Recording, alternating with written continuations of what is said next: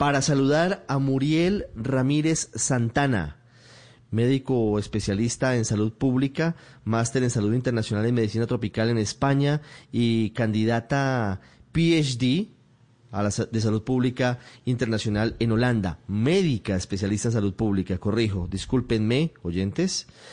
Eh, además directora de la Maestría en Salud Pública de la Universidad Católica del Norte en Antofagasta, en Chile. Doctora Ramírez, buenas tardes. Hola, muy buenas tardes, eh, Ricardo, para los auditores de Blue Radio también allá en Colombia. ¿En dónde la encontramos?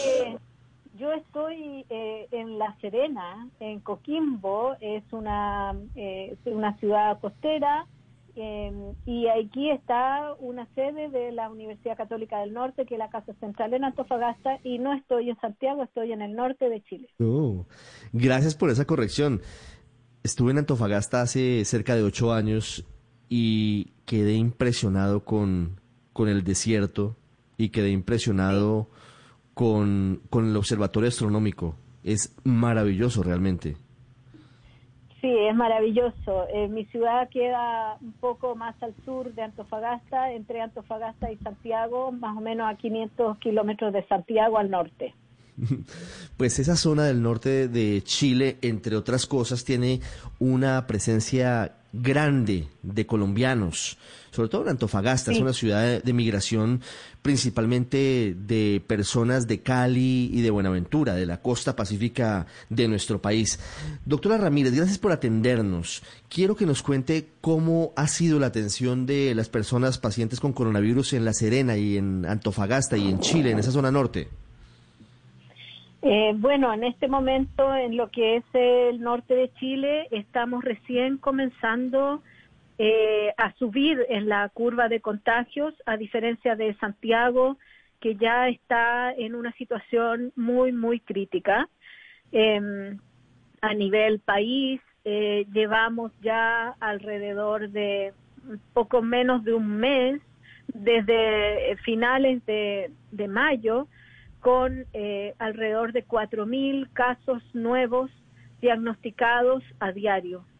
Y eso ha hecho que hay una carga muy importante de personas positivas que eh, muchas de ellas están requiriendo atención en los centros de hospitalarios, eh, en camas y críticas con unidades de cuidado intensivo que en la región metropolitana ya llegaron a la ocupación cercana al 100% y hay pacientes que incluso se están derivando a otras ciudades porque Santiago ya no da abasto para la atención de pacientes.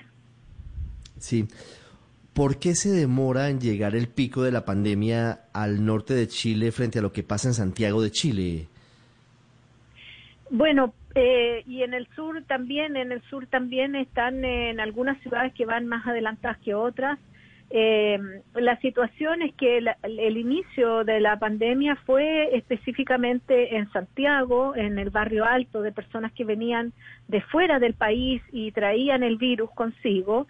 Y, eso se expandió eh, alrededor del final de abril hacia los barrios más populares eh, y más eh, habitados de la región metropolitana que viven en condiciones de hacinamiento y con eh, muchas dificultades desde el punto de vista de, de problemas de salud de base, como enfermedades crónicas y obesidad, malnutrición.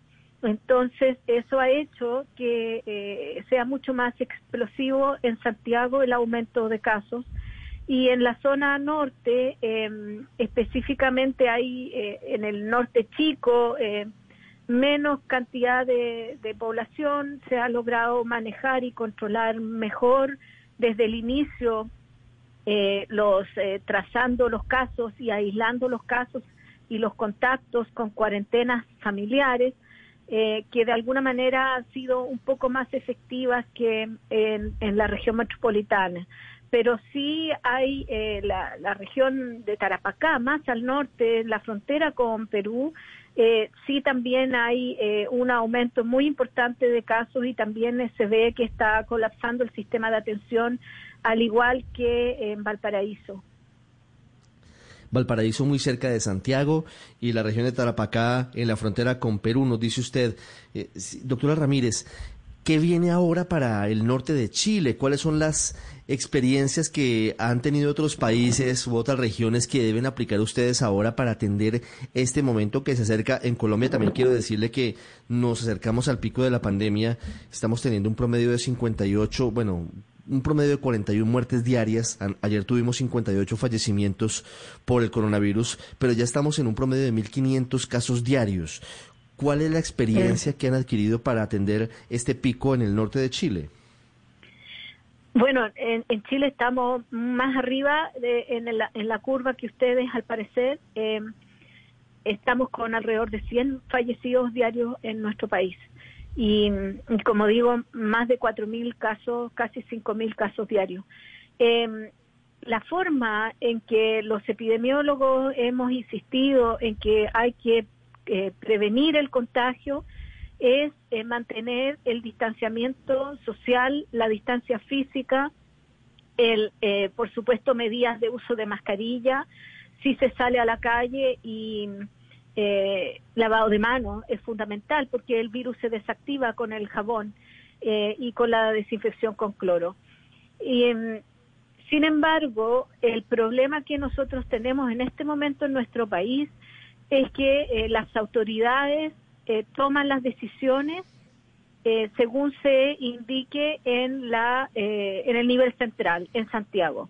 estamos en un estado de catástrofe y eso indica que todas las acciones, aunque sean en regiones y nivel local, son definidas por la por la moneda y por el Ministerio de Salud. Y eso es un problema porque no eso impide de que podamos tomar algunas decisiones más locales adecuadas a la realidad local. Y ah, aquí lo que hay que hacer, lo que hay que hacer es cerrar la llave de contagio y esa forma, la única forma es buscando los casos positivos, aislándolos y haciendo cuarentenas familiares que sean efectivas. Y para eso se requiere apoyo social a esa familia para que pueda alimentarse sin necesidad de salir de la casa si sabe que esa es una gran diferencia con lo que hoy pasa en Colombia. En Colombia, el gobierno nacional, el presidente Duque, digamos que la, da los lineamientos generales para atender la pandemia del coronavirus, pero en esta última etapa y cada vez más está dejando en manos de los alcaldes la responsabilidad de lo que pasa en sus ciudades. De hecho, por ejemplo, le cuento que en Bogotá, en Barranquilla y en Cali, no se ha dado la misma reapertura de vida social como ha ocurrido en otras zonas. Es decir, la vida laboral, particularmente en Bogotá y en Barranquilla y en Cali, como le digo, está muy disminuida frente a otras zonas. Aquí sí hay una diferencia de acuerdo a lo que deciden los alcaldes en coordinación con el gobierno nacional. Pues me parece muy adecuado y muy fantástico. Y ojalá acá pudiésemos hacerlo así, pero lamentablemente no es así. Este es un país muy centralista eh, muy presidencialista y, las decisiones se están tomando en, la moneda y en el Ministerio de Salud sin considerar las realidades locales. Acá tenemos eh, lugares en que hay temporeros eh, que están viviendo en viviendas temporales, eh, hacinados. Tenemos la situación que usted comentaba de los migrantes, no solamente colombianos, también venezolanos, bolivianos, eh, peruanos y haitianos, que viven en condiciones bastante difíciles socialmente y, por supuesto son más vulnerables y mm, eh, esas situaciones obviamente las conocen los alcaldes y el nivel local y acá em, las decisiones no se están tomando a nivel local. Y ese puede ser un punto que es muy distinto a lo que ocurre en Colombia. Quiero hacerle una última pregunta, doctora Muriel Ramírez, desde La Serena, en Chile sobre el porcentaje de camas en unidades de cuidados intensivos que tienen ustedes. ¿Son suficientes para atender el pico de la pandemia del coronavirus? Eh, realistamente no son suficientes. en este momento en Santiago ya está colapsado. Eh, todo lo que es región metropolitana llegó a casi el 100% de ocupación. Como dije, están mandando pacientes para otros lugares y, y en las regiones eh, para que usted se haga una idea, em, el 60% de la población vive en la región metropolitana en nuestro país. Y allá con el perdón, el 40% de la población y ellos concentran el 60% de las camas UCI. Eh, en cambio, el resto del 60% tenemos el 40% de las camas UCI distribuidas en distintas ciudades. Pero eh, efectivamente las camas se van a hacer muy pocas para lo que se viene. Nosotros esperamos que acá en el norte eh, empecemos a, tener un colapso de la atención probablemente a fin de este mes de junio.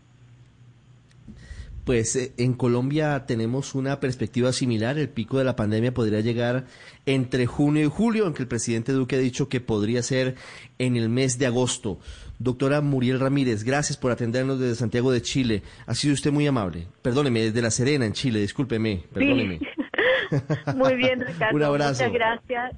Para mí también fue bueno poder aprender de que allá por lo menos se toman decisiones locales adaptadas a la realidad de cada ciudad. Muy bien, me parece. Muchas gracias. Así es. Feliz tarde, unas 55 minutos. Ya vamos con las ciudades que ya tienen reapertura paulatina de centros comerciales. En Bogotá se anuncia desde el próximo lunes la implementación de los pilotos en algunos centros comerciales y podría darse la reapertura el próximo 15 de junio, el próximo lunes, en una semana más, para saber que obviamente habrá muchas diferencias en lo que venía ocurriendo antes de eso.